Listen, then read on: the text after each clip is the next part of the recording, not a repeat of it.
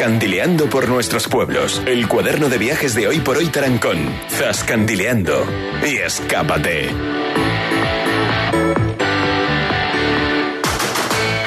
Venga, pues es martes, empezamos ya a preparar nuestra próxima escapada en la provincia Empezamos ya a pensar en planes, como siempre, con los chicos de Zascandileando.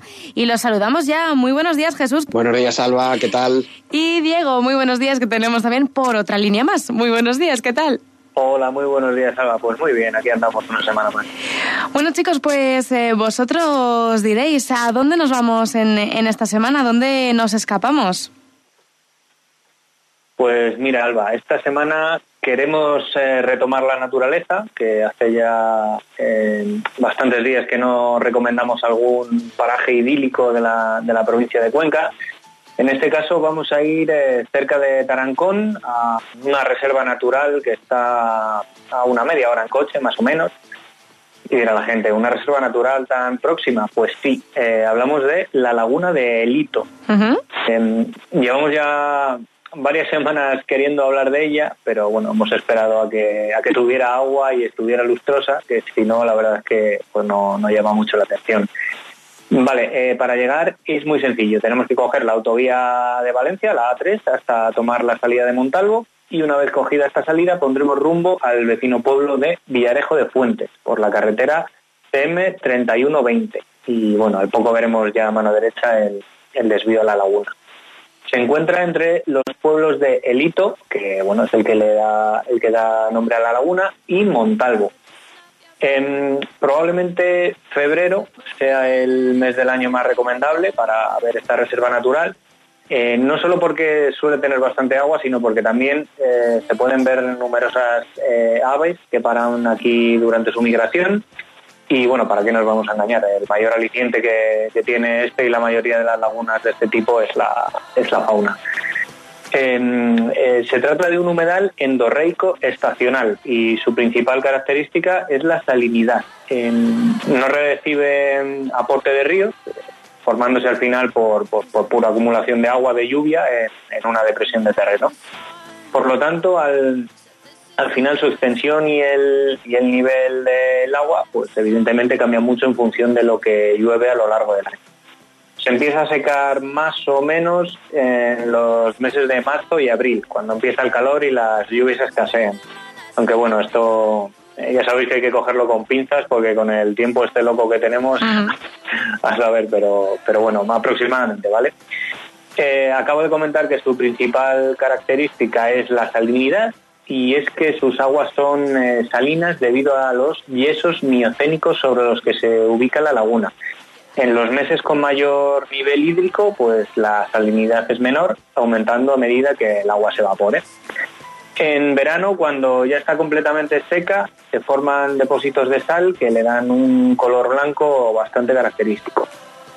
Eh, la, la profundidad que tiene este humedal es bastante escasa, ya que no suele superar el, metro.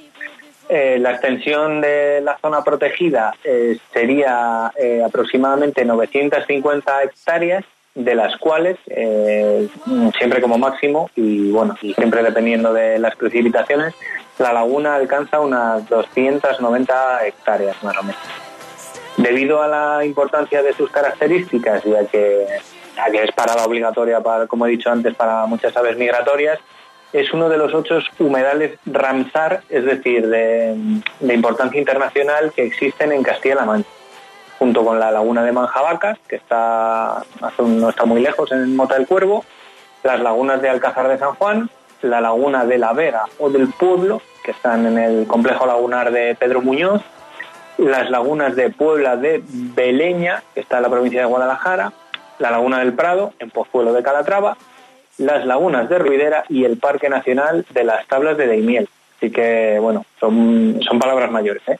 Así que, bueno, recomendamos eh, visitarlas. A nosotros todavía nos, nos faltan algunas, pero ya nos ponemos las, las pilas y, bueno, dejamos esta, esta recomendación de la, de la Laguna de Delito. Y por mi parte ya, ya estoy. Voy a dar paso a Jesús para que nos siga contando alguna cosa más interesante de esta reserva natural. Pues eh, Jesús, eh, tú dirás, eh, ¿por dónde continuamos?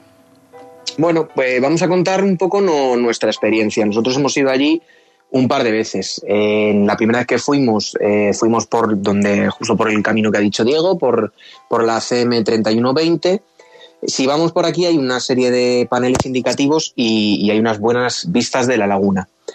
La segunda vez eh, que fuimos, fuimos desde, estábamos en Montalvo y en el, y en el Hito. En, ambos pueblos hay miradores para, para ver la laguna y eh, existe un sendero temático que, que, para nosotros es lo más recomendable para disfrutar de la laguna, que es el sendero medioambiental de la laguna de El Hito. Es un sendero de unos 6 kilómetros eh, de distancia, es ciclable, de dificultad baja, se puede realizar en ambos sentidos em, y bueno, a mitad de recorrido encontramos el Jardín Botánico de la Laguna del Hito y el Observatorio de Aves. Respecto a la reserva natural, es eh, una reserva de vegetación halófila, es decir, que crece de manera natural en el suelo salino y bueno, pues cuenta con gran, gran interés eh, botánico por las eh, plantas que, hay aquí que se adaptan un poco a la salinidad del, lugar.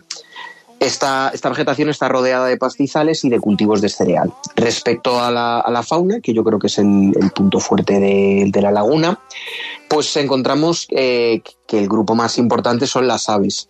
Sobre todo tiene mucha importancia como parada la migración de la grulla común hablamos más o menos de que hay entre 9.000 y 10.000 ejemplares que eh, pasan por esta laguna eh, anualmente. Luego tenemos otras, otras especies como la butarda, el aguilucho cenizo, el alcaraván, el anade rabudo, la cerceta común o el tarro blanco. Estas especies sobre todo se pueden ver en, meses de invierno. Eh, como comenta Diego, es uno de los parajes naturales más importantes que hay en la provincia. ¿Cuándo recomendamos que se visite? Bueno, pues em, yo creo que la, mejor, la mejor época para, para hacerlo es entre octubre y noviembre y también febrero. Es decir, ahora el mes que viene es un mes perfecto para, que la, gente lo visite porque, porque está, tiene bastantes especies. En primavera también es otra época que es muy recomendable si eh, ha habido buenas lluvias. Y por mi parte, pues bueno, con, con esto cerraríamos. Bueno, pues eh, la parada de hoy a disfrutar eh, de un entorno natural, la laguna del Hito, eh, con ese observatorio de, aves, con un sendero, decías creo de unos 6 kilómetros, dificultad baja, que podemos organizarnos y, hacerlo, bueno, pues de una manera medianamente sencilla, sin mucha dificultad. Y decíamos que estábamos en, en plena época ahora para disfrutar, también dependiendo del año en primavera, pero bueno, pues una buena oportunidad para un día libre que tengamos, aprovechar, disfrutar de esta, de esta laguna y si queremos, bueno, pues aprovechar, vamos bien de tiempo, pues tenemos Montalvo cerquita y algunos eh, sitios más por, para hacernos una, una rutita muy amena, ¿no? Sí, la verdad que se puede, se puede armar una, una ruta bastante interesante y además que está, está muy cerca de la A3 también, o sea que las comunicaciones son, son muy buenas. Pues esto en cuanto a la escapada de hoy, pero también, bueno, pues empezamos a pensar en planes, en agenda en fechas y qué tenemos en los próximos días aquí en la provincia para, para poder disfrutar, chicos. Bueno, pues hemos, hemos visto un plan que nos parece bastante interesante. Es verdad que desde Tarancón está un poquito más de una hora, pero bueno, yo creo que el, que el viaje merece la pena y son las décimas jornadas ya, son, son diez las ediciones que llevan, de Chumillas, las décimas jornadas rurales. Em, es una serie de, conferencias, eh, mesas redondas eh, que están relacionadas con el ámbito rural y luego, bueno, pues hay una serie de actividades como conciertos, eh, visitas y catas, además de, un mercadillo y luego también hay una comida y una cena. Esto es en Chumillas y decías un poquito más de una hora, ¿no?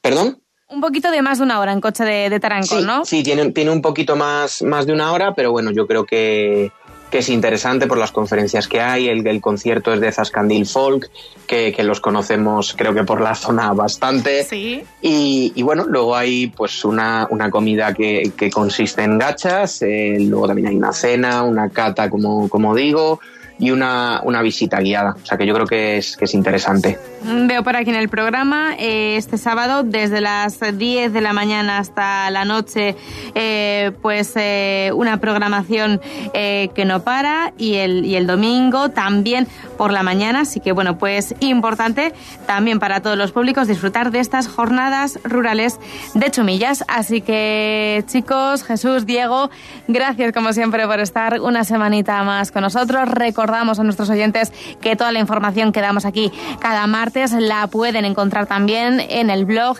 de Zascandileando, también en sus redes sociales, por si bueno queremos tener la información a mano. Así que chicos, muchísimas gracias y buena semana. Gracias a ti, Alba. Buena semana. Un abrazo fuerte.